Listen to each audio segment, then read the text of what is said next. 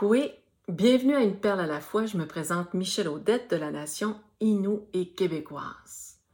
Pour cette chronique, j'aimerais déposer une perle spéciale pour notre guerrière Joyce Echaquan, qui nous a quittés de façon tragique en septembre dernier. J'aimerais aussi partager cette perle à son conjoint Carole et leurs enfants, bien sûr à Diane et Michel, les parents, à la communauté de Manouane et à cette belle grande nation Atikamek. J'aimerais aussi partager une perle aux Premières Nations, aux Métis et aux Inuits qui ont, à un moment donné dans leur portage de vie, été brimés dans leur droit à la santé. Oui, la santé est reconnue ou considérée comme un droit selon les normes internationales des droits de la personne. Alors quand le droit à la santé est compromis, la sécurité en est grandement affectée elle aussi. Alors malheureusement, c'est ce que Joyce nous a démontré à tous et à toutes. Vous comprendrez que je chéris ces petites perles, qu'elles sont précieuses et que j'essaie de les envelopper du mieux que je peux de l'amour que j'ai. Car en ce moment, la famille écoute attentivement tous les témoins qui passent devant la coroner pendant les audiences publiques. Pour nous, la santé ou la définition de la santé est surtout un une façon de voir un grand ensemble, une approche holistique, globale, dans laquelle la sécurité physique, mentale, émotionnelle, spirituelle et sociale font un tout.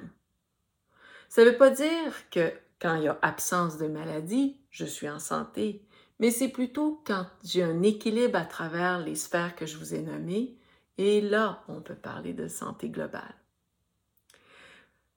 Les facteurs socio-économiques tels que l'emploi, le logement, l'éducation, le revenu, l'alimentation, les ressources durables ont là aussi une influence directe sur ma santé et la santé de ma communauté.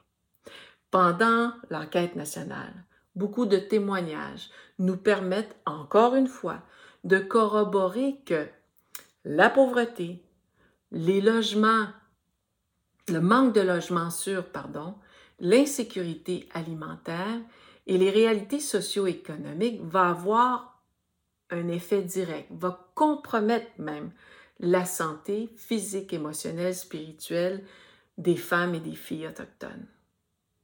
Alors pour remédier à ça, bien des gens vont nous dire depuis des décennies, lorsque les solutions viennent de la base et que le reste autour, on les accompagne, on les soutient et on n'impose pas, bien, on peut voir des résultats super intéressants et super importants.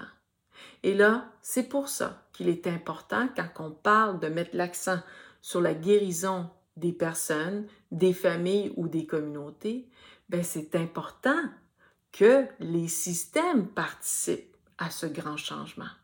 On parle de système canadien, on parle de système québécois de marcher et d'accompagner, et surtout d'honorer le principe de Joyce.